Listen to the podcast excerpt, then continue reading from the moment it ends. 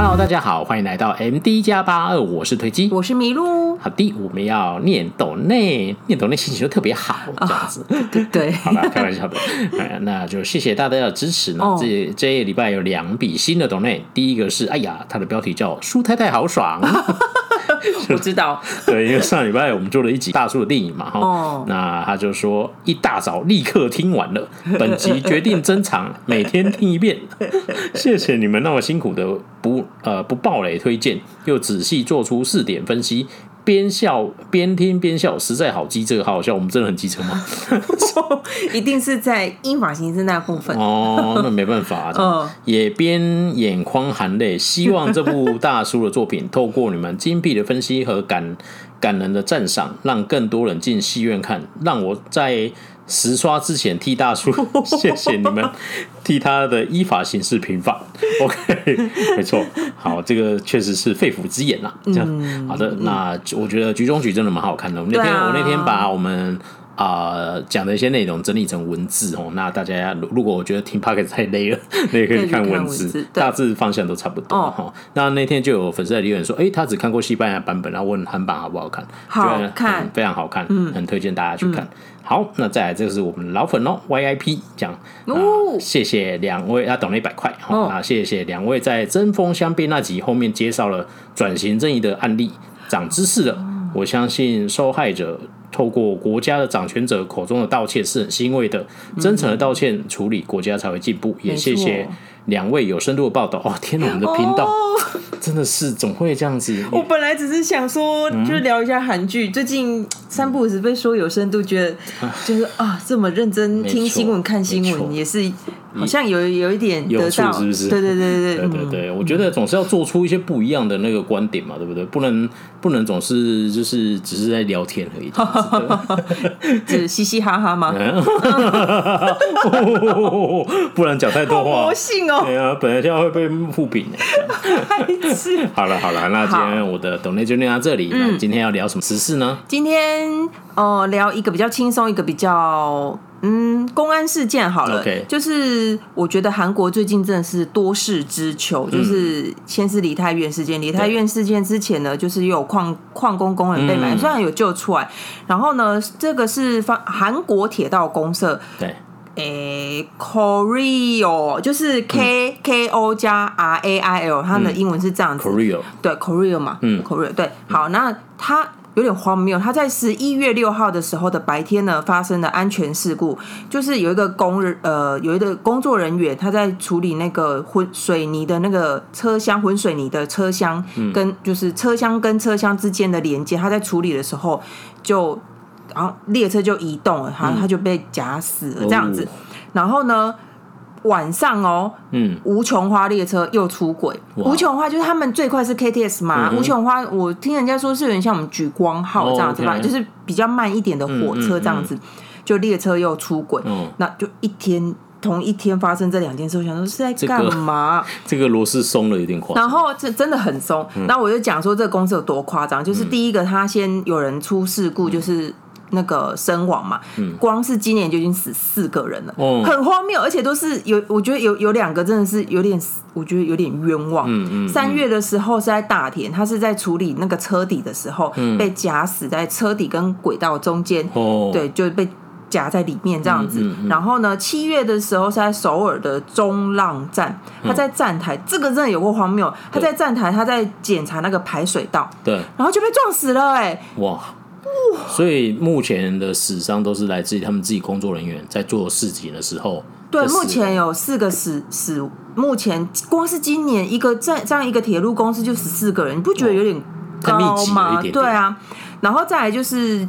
九月底的时候呢，在金鸡高阳这个地方，这个又更荒谬。他在换那个，就是像我们台北捷运一样，就是会有一个闸门嘛。对。他在换那个配件的时候，嗯，就被撞飞了。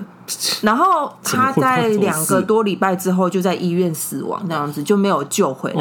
然后接着就是十一月六号，就是前几天这样子，大概嗯，就两个月一次。然后而且他们韩国在今年的一月二十七号引进。重大灾害处罚法。反正简单来说，我我没有去认真查，就那这个法就是，如果你这个公司一直有公安事件的话，他就会用这个法去罚你。像我那一天说的那个面包的代工厂就是这样子，公司有这种类似的灾害的话，他们就会介入去调查。光是今年还是四件了，哎，超夸张的，这十十四个人哦，还不包含一些受伤的。然后提到出轨，你们就大大小小出轨有十一次，今年都还没有过完。也不 是一个月会有一次就对了。哎，对，我觉得有点难以想象，就是像那个 KTX 呢，我看一下，两次 KTX，嗯，然后加上这一次无穷花号，那其他都是一些小列车这样子，反正就是很。我觉得有点莫名其妙，到底是什么造什么原因可以一直这样一直出轨吗？对，而且这一次就是无无穷花号他出轨的时候出轨，呃，有三十几个人受伤，反正一定会有人受伤，然后造成列车的延迟是一定的嘛？对，随便就是两小时起跳，像这次好像延迟了三个小时，嗯，然后重点是隔天他们的地铁一号线还有受延误这样子，嗯嗯，对，总之就是一个，我是觉得这个数字。听起来有一点难以想象，就是。对啊，而且你说前面那个施工，然后受呃受伤跟致死这么多，我记得台铁在十几年前有一次也是半夜，他们去一个隧道修修铁道，嗯，然后 SOP 没做好，没通报，然后就进去，然后就撞死五个人，那时候闹超大，就是说怎么会就怎么会发生这种事情？可是你看，我刚刚说换安全门被撞那个，嗯，那个我也觉得很夸张，对啊，就是。就是我觉得到底是哪里？嗯，对对啊，因为其实这个我稍微可以讲一下，因为铁道的安全的闭锁，还有一套很严格规范，嗯，所以为什么有时候呃，我们坐台铁，他会突然在一个地方停下来，哦，就是他他们会抓，因为铁路没有办法那么快刹停，所以他要抓一个闭塞区间，就是安全区间，所以对。超在在这个里面就是要进控，就对，你可以这样想象。哦，那所以就是它的安全规范是很多的，但是但是但是怎么会在这么多规范？底下，显然就是有人不理这些事情。我觉得应该是啊，什么东西坏掉，赶快进去修一下，然后进去，然后就对。毕竟我也不是交通专长，交通专长是我隔壁这位胖子。但是就是我听我听这个数字，我觉得有点夸张，就是对啊。因为最近没有在看台铁的事件，但是应该就除了误点以外。目前最近是最近好像还去年跟前年就是普悠玛跟还有个啊，出了两个大意外啊。那你说的这种就是施工致死，我记记得就是那时候我还在念大学的时候发生的，就是对啊，就是我我记得是五个员工，然后晚上去维修东西，然后就想说应该不会进来，然后就进来了，然后就躲不来不及了，砰砰砰！因为我想到我们看宣虎的那个抓住幽灵，他他是地铁警察，所以要进去那个。空间是要很严格的控制，就要不然你出事谁负责？没错，理论上是要这样那样子，真的是这样子，因为你其实没有什么地方可以躲啊。对啊，对啊，那就是你知道，就是像《恶灵古堡》那个突然会变成网状的镭射在你面前，大概就是这样这样哦，对，很可怕。嗯，好，那第一个怎么听起来有点严肃？那下一个会轻松一点吗？呃，有有有有有，接接接下来就是就是万物一直在涨，其中有一个东西它也长得很凶哦，而且这个东西它有它的那个韩文，嗯，念起来就跟那个油油，就是我们在机呃加油。加油，就是那个那个那个那个。九五加到宝，呃九五加到宝那个那个叫什么？有汽油，跟汽油的用语是一样的，就是 wonyu，就是呃原油。原油。对，韩文的牛奶叫 uyu，然后呢，因为最近呢，就是他们的奶呢一直在涨价，所以呢，他们又有一个新造语叫 milk。Inflation，milkpulation 就是 milk 加 inflation，就是 inflation 就是那个那个那个通膨这样子，牛奶通膨，就是韩国的牛奶呢，嗯，应该是全世界都这样，就稍稍微讲一下，他们会有一个原原奶，嗯，但他们叫 wonyu 就原油，我每次听说哦，原油是那个油吗？这样子，就是会有原本的那个奶原油，呃，出来之后呢，会分成。食用油就是饮用油喝的那种牛奶，嗯，跟饮食用油，刚刚是说油吗？对，因为牛奶是白色的油啊，以前的人就是这样讲啊，对啊。好，还有加工油，嗯，那饮用油的部分呢，就是目前大概是九九九元，之后会大概九九九元的韩币一公升，嗯，然后加工的话大概是八百元一公升这样子，韩币全部都是韩币，嗯哼，那他们是这样分，这个是他们。单位的价格，就是原油分分给这些呃不同用途的那个奶类加工厂的价格。哦、那通常乘以十倍，就是之后他们市面上市面上我们会买得到的那个牛奶的价格。那总之呢，就是预测他们之后他们的牛奶每公升会超过三千韩币。嗯，然后他们就那边嘿嘿给就说哦，怎么这么贵？我们牛奶怎么这么贵？然后我昨天就算了一下，因为他们现目前是两千六到两千八，在小就是。比较便宜的量贩量贩店大概是两千六到两千八，然后在超市的话，就便利商店就是两千八到三千。嗯，那这是目前的价格。那明年的话，他们预计会每公升会超过三千。哦，总之呢，就是奶一直在涨，这样子就对。但是你知道我们一公升大概多少钱吗？我们台湾的牛奶一公升一百三十几块吧，台币。没呃没有那么高，大概九十到一百中间。有那么便宜啊？嗯，我们平常买的那个是一公升吗？那个八十几，八十几哦，欸、对嘛，八十几啊，对啊，我平常买的八十，嗯，好，但是呢，三千一公升三千韩币的话，换算成台币大概是七十几块。哦，所以人家通膨以后还比我们便宜，就对了。哦，就是这样子，这是一个我有一点难以想象，但是因为其实对于他们韩国。在地的人来说，嗯、特别是那些小型的咖啡店，嗯、他们其实受影响蛮大。因为就你卖咖啡来说，第一个用的就是咖啡豆，除了水以外，再来就是牛奶，因为就是会喝很多奶嘛，对对对，所以就是冲击会蛮大的。特别是那些小的业者，他们没有办法像哦、呃，像那些大的奶奶制，就是比如说首尔牛奶等等，就是那些大公司可以跟国外买很多原油，就是奶类的原油，嗯，可以。他们没有那个能力可以大量进口，所以他们没有办法那个压低这些成本。OK，所以他们有可大部分就可能会跟本土的诺农诺农买。嗯，那提一下就是，我不太确定台湾的那个诺农产业是怎么样。韩国呢，它是在二零一三年的时候呢，他们有投入那个。价格联动制，嗯、那这一次的涨幅是二零一三年之后最高。嗯，简单来说就是韩国也有就是酪农，就是他们也会有自己产产奶这样子。嗯、然后，但是有时候因为因为季节或是需求的不那个原因，因为他们冬天很冷，所以他们他们其实在冬天的时候奶的需求是比较低的。对，那那个时候呢，就是他们呃价格就会跌，因为需求。比较少嘛，价格就会跌，那诺龙可能就会赔钱。嗯、然后反正就是因为种种原因，诺龙就说：“哇，我们没有办法再赔这些钱了，这样子，人家国外都是大牧场什么什么的，他们成本当然比较低呀、啊，嗯、我们就是怎样怎样。”然后就是他们一开始就是就是一直亏钱，一直亏钱。后来国家就说啊，不行这样子，所以他们在二零一三年的时候呢，引进了原油价格联动制。这个原油指的就是奶的那个原那个、嗯嗯、那个那个原油，原油的 原奶。嗯、对，奶对对对，嗯、就是他们每年呢会在八月底左右会定一次原油的价格，嗯、那就是维持那个价格，嗯、就是你们呃所有的奶业就是加工厂呢要、嗯、要。买奶的话，就是会用这个价格去跟洛农买这样子。嗯、那不管那个洛农的成本是怎么样，或是需求其实没有那么高，我不管，反正你们就是要用这个钱去跟他买，就是要保障他们洛农的那个就生计这样子。嗯、对对对对对。嗯、然后，但是因为实在越来越贵，他们就一直涨，一直涨，一直涨，一直涨。对。导致于就是我刚刚说一些大企业，他们就会。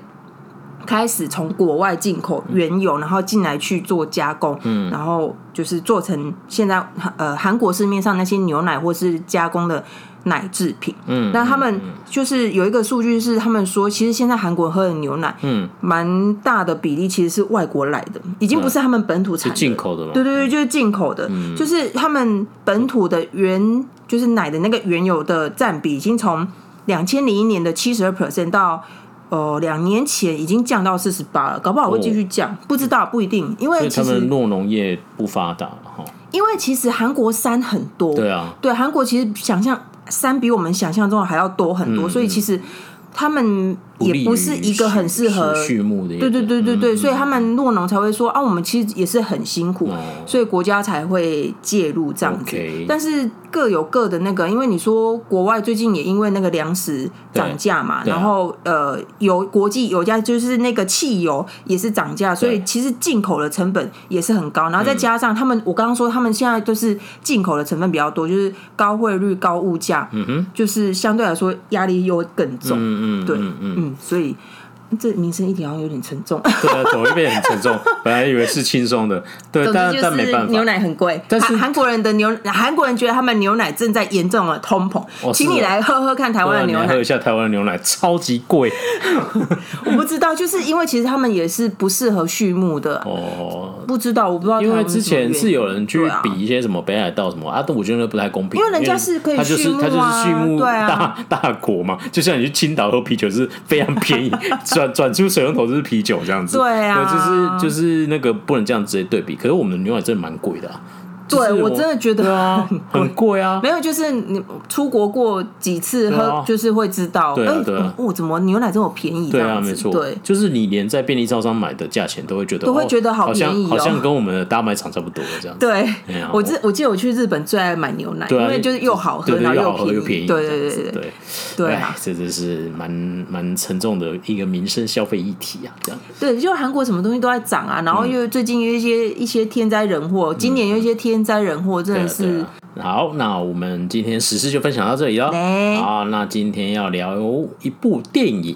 我先讲一下，我觉得我们最近哈，就是我们不是时不时会有一个迷路推机最在看什么那个盘点，哦哦哦，最近可能要演一下样子。我们最近真的没有办法挤出盘点。对对对对，因为我们不是没有在看剧，我们还是很认真的看剧这样子。但这很难看。对，但最近的剧真的是不是很好看这样。就我们可以跟他们说，我们最近在看什么？好，我们先先讲一下，我们最近看金汤匙。哦，人生胜利组。对金啊，人生胜利组，我们就叫金汤匙。对，然后千人律师、王后伞下。然后高斯电子公司这样，对，然后有些之前都有提到过，对对对对。然后千人律师那时候刚在介绍的时候，他才剪到前两三集，对。对。然后现在我我已经不知道他在干嘛。我是觉得大家不需要浪费时间去看。啊，如果你想看南宫珉的话，就看前两集应该就可以了。对，就是没有人要看南宫敏就哦，对啊，看南宫敏是可以啊。如果你是为了看剧情，应该可能了不起前三集吧。对啊，因为第三集后面我不知道他在干嘛。他那个以如果有。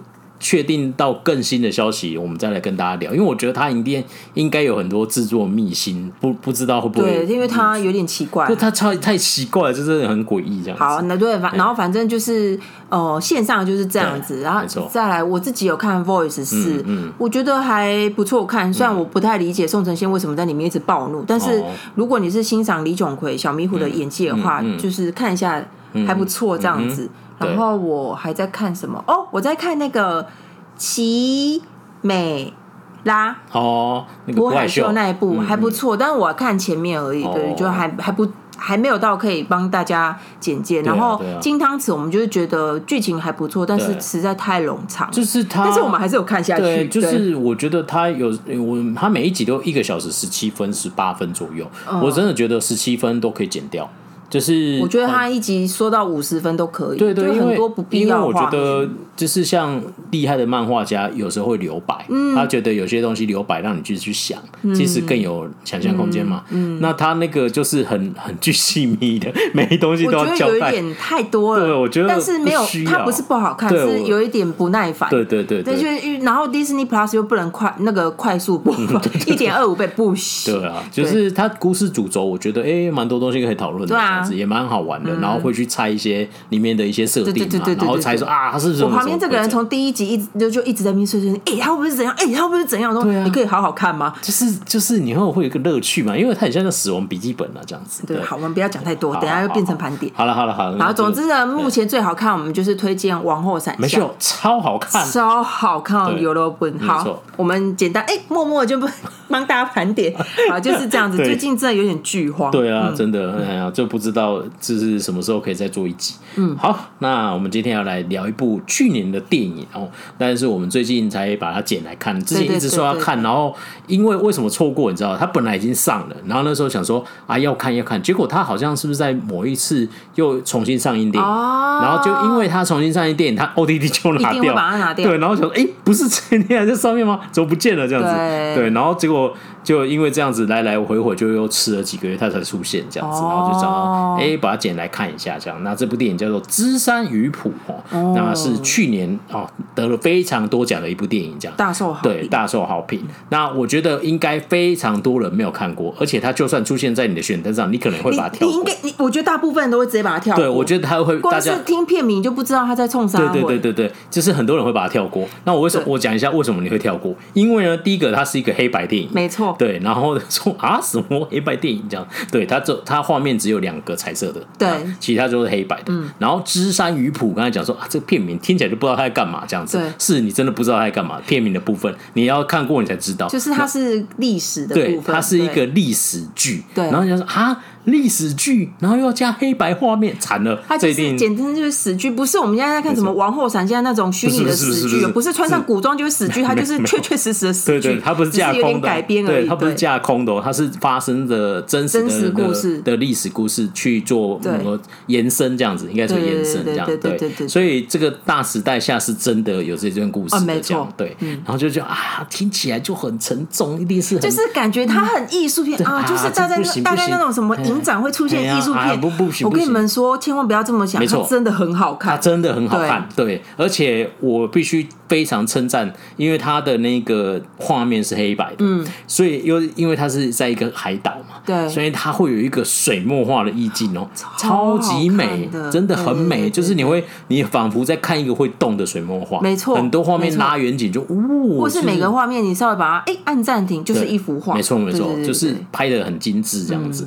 那故事也很精彩，完全不沉闷，嗯，哎，不用担心，就是说啊，会不会很说教这样子？嗯，他是要，他是其实是在讲一个，在这个大时代的框架下，讲一个师徒的很动人的一段故事，嗯，大概是这样子哈。我跟大家快速的跟大家讲一下，说他去年就是很少，也不算很少，就是大奖他都拿了很多这样子。第一个是呃去年的白赏艺术大赏。上一届对上一届的白想白想艺术大赏的电影部门的大赏，就是他们获奖的这样。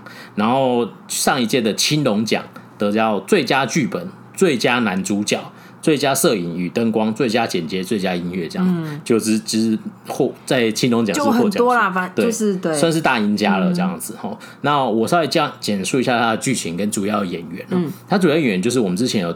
推荐过他几部电影的薛耿求哦，讲 Kingmaker 哦，对 Kingmaker 还有夜叉，哎，Kingmaker 听说要上哎。啊，对 Kingmaker 要上了，不知道片商片商。片商。干爹，那个叉叉什么电影的，你知道 Kingmaker 真的好看，各位哈，我们没有收钱，但好看，你们一定要去看，没错没错。听说是选举完之后，为什么我会这样子呢？我以为在选举之前，对啊，啊，没关系，一定要去看，对，Kingmaker 超好看。那如果到时候大家看得到的话，我们就来跟大家聊这部电影，非常好看。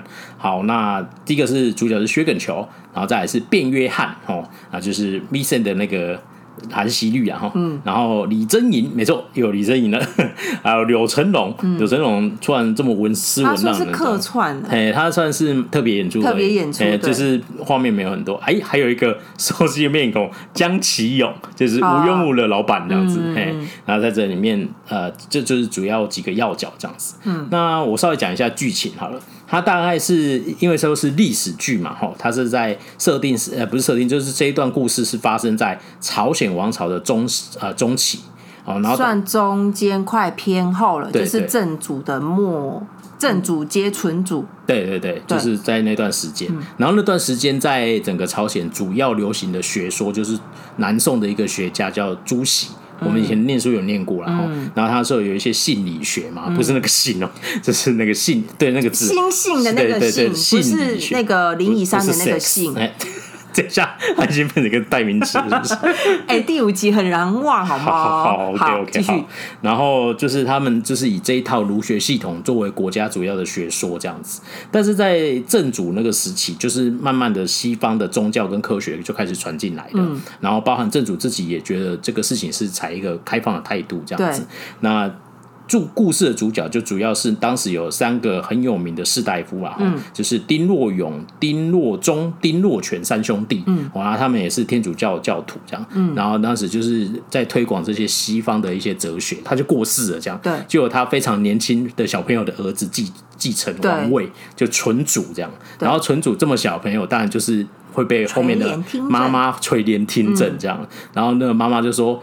西方的这些邪东西都是邪教，邪教，马上把他们赶出去，然后就是不是赶出去，也是直接杀了这样子。对，因为那个如果正主的话，大家就看就是李算嘛，嗯、就是《衣袖红香边》跟那个那个那个那个李瑞正有演过，就是那个、嗯嗯就是那个正主，正主死去世之后，就是换年轻的纯主上来，嗯、然后是我觉得纯真王后吗？嗯，就是垂垂帘听政这样子，对对，对，大概是这样，没错。嗯，那中大概就是。对这些拥护、曾经拥护过天主教的一些呃士大夫或学者，全部都诛杀这样子。嗯，那就是中间就包含这三，刚才讲到这三个兄弟这样。那中间有一个弟弟就被杀死了，那因为他不愿意屈屈服嘛。对。然后另外两个就是说，就是答应说，就是不再宣教这样。因为因为事实上，呃，丁若全跟丁若勇在史实上，嗯、因为。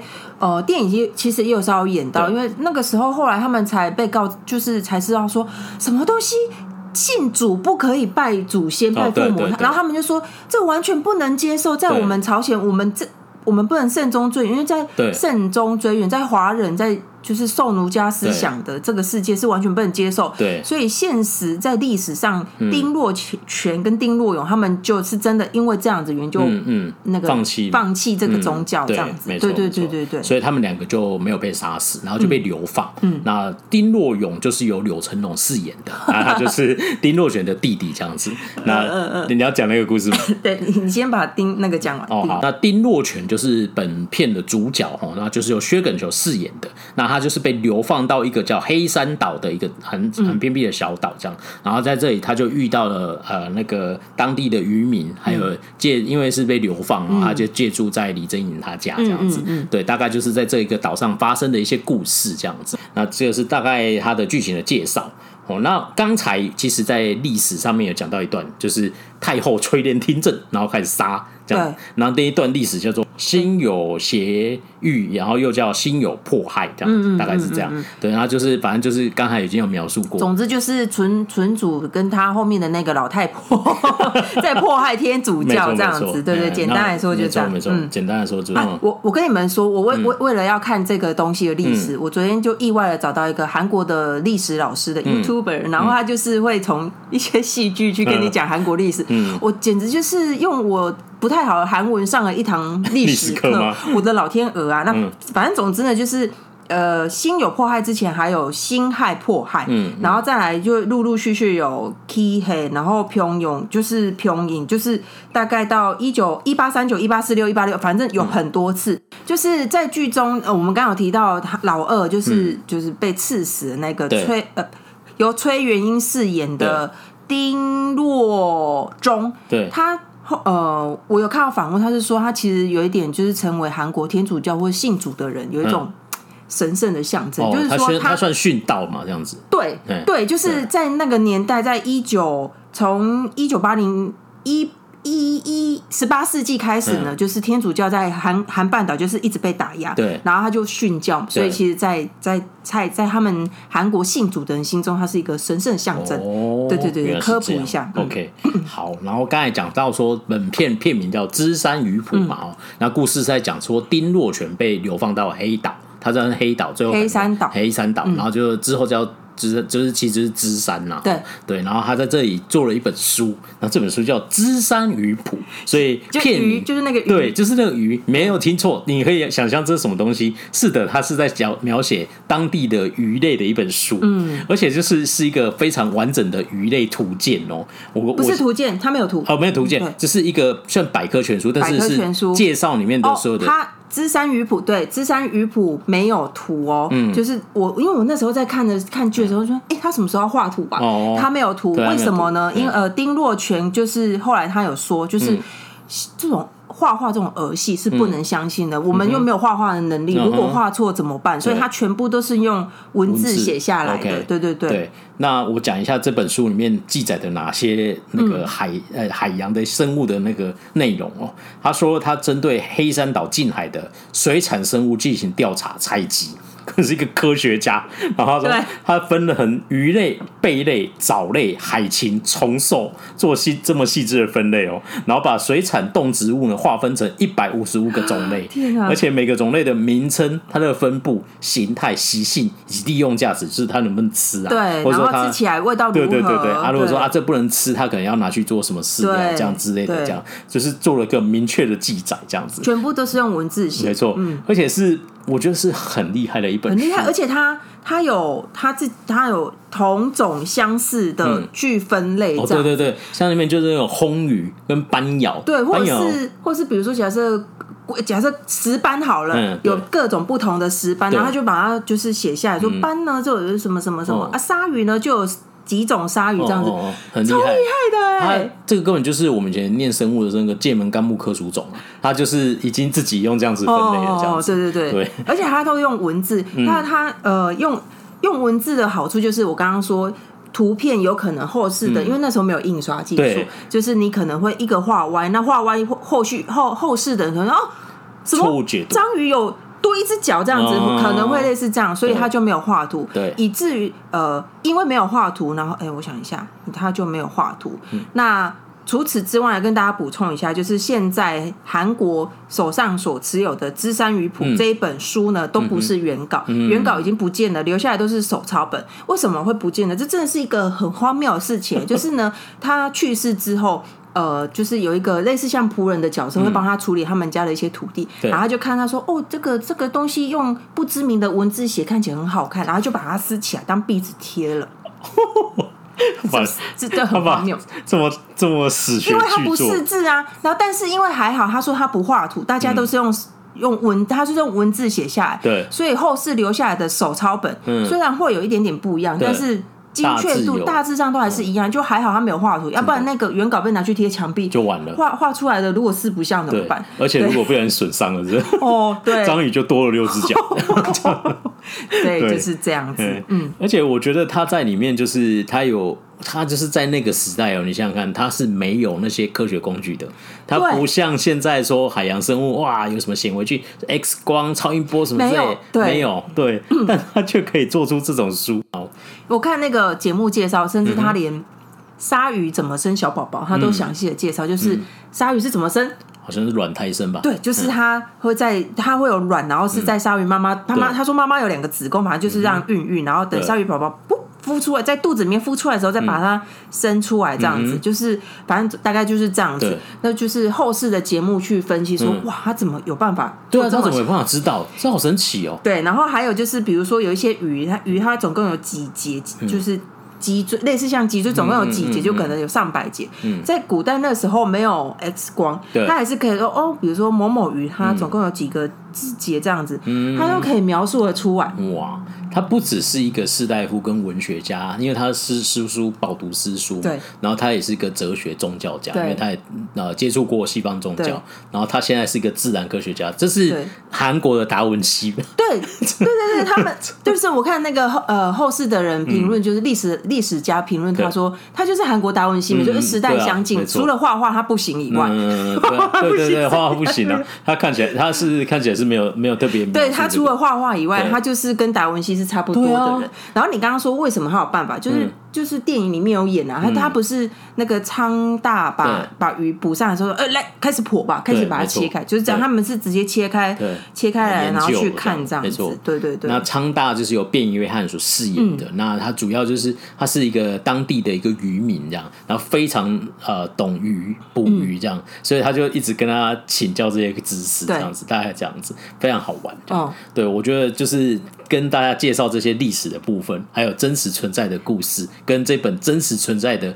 史书，这样大家大家听了这些背景去看的话，可能会比较容易理解。没错，没错，没错。对，不要不要因为说啊，这史剧让我不想看。我真的觉得它蛮好看的，很好看，就是是一部有深度，然后不不沉闷，不沉闷，对，就是看了你会有所醒思的片。没错。那我们最最后一趴，我们来聊一下。有所省思这件事情。其实它本质是在讲一个师徒之间的故事。嗯，那我觉得这个这一段故事改编其实是延伸的，因为据说是他的《资山玉谱》这本书上面有有序啊，嗯，序是有写到昌大这个人。对对对对对对。但是应该他没有像大家剧中他还能够考科举。来，历史老师说，呃，我昨天听到那个历史老师说，现实上事实上他其实没有，嗯，他他不是两班，对。对，所以他没有办法去科举，所以他也没有办法像剧中这样子，他就是。就是是一个平民这样子，对对对，嗯、对。虽然但是他在叙事写把它写上去，感谢他的、喔，对对就是很谢谢有一有一个当地的这个渔民叫昌大，然后他的呃很聪明，然后渔业知识非常丰富这样子，嗯对。而且我觉得以当时丁若权。的的那个地位，他虽然是被流放，他得是个他是两班，两班他是士大夫哎，然后他是跟这个渔民就是好像不耻下问这样子，对，对，我觉得很好这样，对啊。对，然后我觉得我们今天最后来聊这一趴，我觉得他是在讲有一段是这个师徒情，然后其实就是在讲一个学习的道理，嗯，因为他设计呃昌大这个角色在电影里面的时候，他是当地的一个渔民。虽然他只是呃，看起来就是捕鱼的一个贱民而已，可是他其实很有求知欲。对，哎，啊，岛上就没什没几本书，他相信靠着知识的力量可以让他翻身。没错，他那时候读书的目的就是希望有一天他可以去考科举。对，哎啊，他其实是一个两班的私生子，在剧中是这样设定，剧中是这样设定，所以他如果能够透过这个关系，他是有办法去考科举的。这样，他是很仰慕这个生活，然后他对于书就是读那个。呃，朱熹的这些大学之道，在明明德这样，对对对，这个就读这一类的书这样子，然后，然后他就是，我觉得他就一开始他前半段，他象征了以前我们念书的时候，有人跟你说不要死读书。而且不要那个，不要死读书，不要不懂装懂。对，没错。我觉得他有一点想要卖弄，说，哎，我懂哎，这样子啊，你们这个就是性理学错乱这样子，就是。那你真的懂性理学的那个？完全不懂啊。的那个中心意义是什么吗？没错，对啊。他那时候就是把这些事情根深蒂固刻在自己脑子里面，对。所以他发现，哎，这个世道有不公不平的事情，一定就是里面没有读好心理学。就 对，对他们那个，他们说这是天呃与天生的。那个意识形态，嗯、天生的意识形态就是。你正常人看到那个，你怎么会觉得是性理学歪掉呢？对啊，啊，对，某个程度来说也是，因为你们没有好好的遵守。嗯，你们如正常来说，如果好好遵守这些的话，嗯、理论上政府不应该这样子对百姓吧？理论上是对吗？所以他就觉得啊，性理学歪掉，然后但但是他还是遵从这一道。没错，我 Oh my God，我也觉得有点诡异，这样子。就是对对 对，当然那那那个时候就是这样，然后他很爱呃，某个程度上有点掉书包，有一点，对，就是想要去。哦，我知道你要讲什么。我们这一趴没有要骂那个，好好好对，好，好，那我们就是他就是会在那边想要卖弄自己的学识，对，然后但是你会发现，就是那个时候处他的阶段就处于一个不懂装懂，然后死读书背起来就好了，没错没错，对，大概就是这样子。丁若璇是看到他就觉得分外亲切嘛，就觉得哎、欸，这个年轻人不错嘛，还会读书，对，所以他他有意觉得想要把自己所知传达给他，嗯、但是你知道刚才也说他有根深蒂固的。的那个意识形态，对，然后所以他看到他跟毒瘤一样，因为他就是觉得他是邪教，对，没错。他说我不可能跟你这种邪教，你这种邪学派，你就是学歪了，我怎么可能跟你学这样子？他跟他他心中想的完全就是不背道而驰，没错，就是这样子。然后之后是因为。呃，丁若权希望可以写《资产与谱》这本书，对然后他就觉得昌大对渔业的知识非常丰富，哦、所以他就提出一个交易，就说、哦、你教我渔业知识，然后我教你这边看书，你会看不懂嘛？对啊，因为你毕竟他的资源有限。那对我，那对丁若权来说根本就是小菜。没错没错。半别鱼对对昌大来说也是小菜。没错，那这是交易，这不是我拜你，你私下。对对对对，他他本来不想承认，没错，因为他觉得我不行，我不能跟这个邪教。他又很想学，对，但是他又觉得他好像。懂很多，对，然后说哦，交易，嗯，好像还可以这样子，好，那我就提出交易这样子，然后他就开始问他大学之道是什么？大学之道在于明明德，是吧？就这样，然后他就很轻松的解释这个意思是什么。他说为什么这么艰深的东西你会解释的这么好？这样突然发现这个人知书涵养，因为他就是一个 韩韩版达文西啊，没错。他就是一个饱读诗书的人，这些东西对他而言真的很简单，所以他就突然认老师，立刻跪下来，这样子行大礼，这样子。所以在这个阶段，他就开始接受一个比较开放的教育制度。嗯，然后我觉得那段很好玩，你会细细的去品味两个一个老人，一个年轻人，两个都在学习，嗯，然后那个差异性在哪里？嗯，对，然后你就会发现丁若选这个，那他已经是饱读，是西方达文，哎，韩韩国达文西，而且他是就是两班，而且他是他是当过官的，对，他是当过官的，身份是很高的，没错，在古代是他是可是可以跟君王面见君王那种人，然后现在是被流放到哪里去？然后他，你看他在求两个在求知的过程，他就丁若选会不断不断的问他问题，为什么？为什么？为什么？这两个他们看起来很像，为什么？为什么？啊，他有耳朵，为什么他有耳朵？他需要耳朵干嘛？就是对对，没错，哎，十万个为什么？没错，这十万个为什么？然后那个 那个昌大就会说：“哦，你好烦，你问题怎么会那么多？”可是对昌大来说，这就是他日常生活中，到底有什么好问的？我不懂啊。没错，对。那但是丁若选就说，所有的事情都要学求学的第一步就是要先发问嘛，你要充满问题这样。然后你看昌大在学他的在讲师书，他就一直接受嘛，对，就跟他讲啊，这个就就是什么意思，然后就对对对对。所以所以你就发现那个就是两个不一样的那个呃层级的学学习方式，我觉得很好玩哦。昌大就是默默这样子跟着。丁若璇老师就是开始也有学识涵养这样，嗯、然后他就就是觉得说哦，然后那时候还去呃本岛去找老师的弟弟，嗯，然后去那时候就是大家觉得哦，这个人就是最近这个学识涵养增高这样子，我哥哥的得意门生，没错没错，很优秀这样子。嗯、然后在这个过程之后回来，就是因为那个丁若泉的弟弟他也是被流放，对，然后他就会一直不断的还是写书，对。然后他就是希望说他心中还是有国政这样子，对，所以写了很多也是以儒学为根基，然后去提出一个好的治国方法。牧民心经吗？嗯，对对对，那，那那牧民就是他们。一个官就是就是有点像，就负责税收，所以在剧中有点类似这样讲，就是丁若丁若勇，丁若庸，丁若庸，他其实就是都有在写这些跟政治有关的书。那历史老师说呢，为什么会这样子呢？丁若庸呢，他他骨子里他还是觉得朝鲜是有救的，所以他写了很多跟政治相关的书，就是希望大家以后看到这种很正确。很很呃，儒家传给我们正确的，传给他们正确的观念，加结合他们可能在西方学的一些观念，对，希望大家这朝鲜可以看到这个东西，然后可以让国家变好。他打骨骨子里是觉得朝鲜是有救，没错。但是丁丁若群为什么不写呢？因为他在那里，他后来就是结婚生小孩，对，他打从骨子里，呃，没有被证实，但是老师们觉得说啊，他可能觉得。这个朝鲜其实不需要写这个东西的，写一些对老百姓有帮助的东西可能比较好，而且这样子呢，也可以保住我我自己的性命跟我妻小的性命，这样子。对，我觉得这个解读也是有道理的，因为确实在那段时间他已经变进他那个。国国家已经在走下坡。对，其实一个国家开始会扫除异己，就是在走下坡了。扫除异己，然后人民苦不堪，言就是税收莫名其妙，税收很很高的时候，对对啊。然后那个时候，他就看到他那个老师的弟弟哦，一直在做这件事情，因为那个是昌大心中向往的学问。对，他认为读书，然后考科举就可以当官，当官就是要从政嘛。对，然后就是要用这个方式，用这个心这心经教我们的东西，然后来治理国家。对。然后让人民过好的生活，他自己一直觉得是这样。然后老师你怎么？他他心里觉得老师你好像没什么抱负。对啊，你怎么都在这里研究鱼类？到底在干嘛？研究鱼类对国家有什么帮助？没错。你知道你老师后世多厉害吗？达文西呢？没错，他那时候绝对不知道。对。然后他最后就跟老师有一段蛮精彩的对白啊，他就说呃，那个他就一直质问老师说，你为什么没有写书嘛？最后老师说，我心中想的东西是。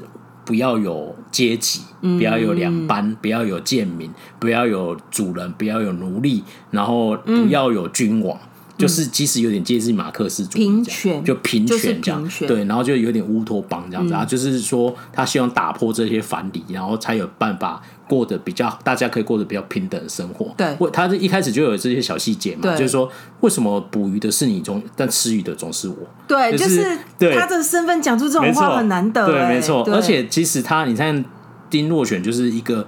不耻下问的士大夫，就是他就觉得所有事情他都可以学习，对，包含他老婆就是哎，他老婆对，就李珍颖啊，对对。然后他有一次他讲了一个女性平权，哎，这个真的很好哲学。他他心里有一个马克思的平权主义，可是他他一不小心他还是会陷入那个，他们吃一个玉米啊，然后玉米很好看，呃，长得很好，他就说啊，这个种子一定很好。对。然后李珍颖就说你你，我以为你跟别人不一样，结果你们还不是都一样？他说什么意思？这颗种子再怎么好，没有孕育孕育它的土地，它是可以长出来吗？没错，你们都都呃先入为主的去称赞播种的那个人，都没有想过辛苦孕育的嗯。这块土地，这个大地或者是妈妈这样子，没错。然后他就哦，你说的很对，我今天上了一个，没错，就是他从这种。寡妇，没错，平民寡妇，她也会觉得哦，对，我上了一课，对啊，没错，对。所以你看，他最后在教大昌大的故事的时候，有很多东西他已经融会贯通。对，他觉他最后的道理就是说，学习不会分流派，没错，是所有的流派一起并并行，然后我们一起往前走到一个你自己得出了一个真正的道理。嗯，所以他就跟他讲《论语》嘛，讲到一半讲出耶稣的东西，有人打了你的右脸，对，那你的左脸让他再打一下。他说：“这谁说的公子？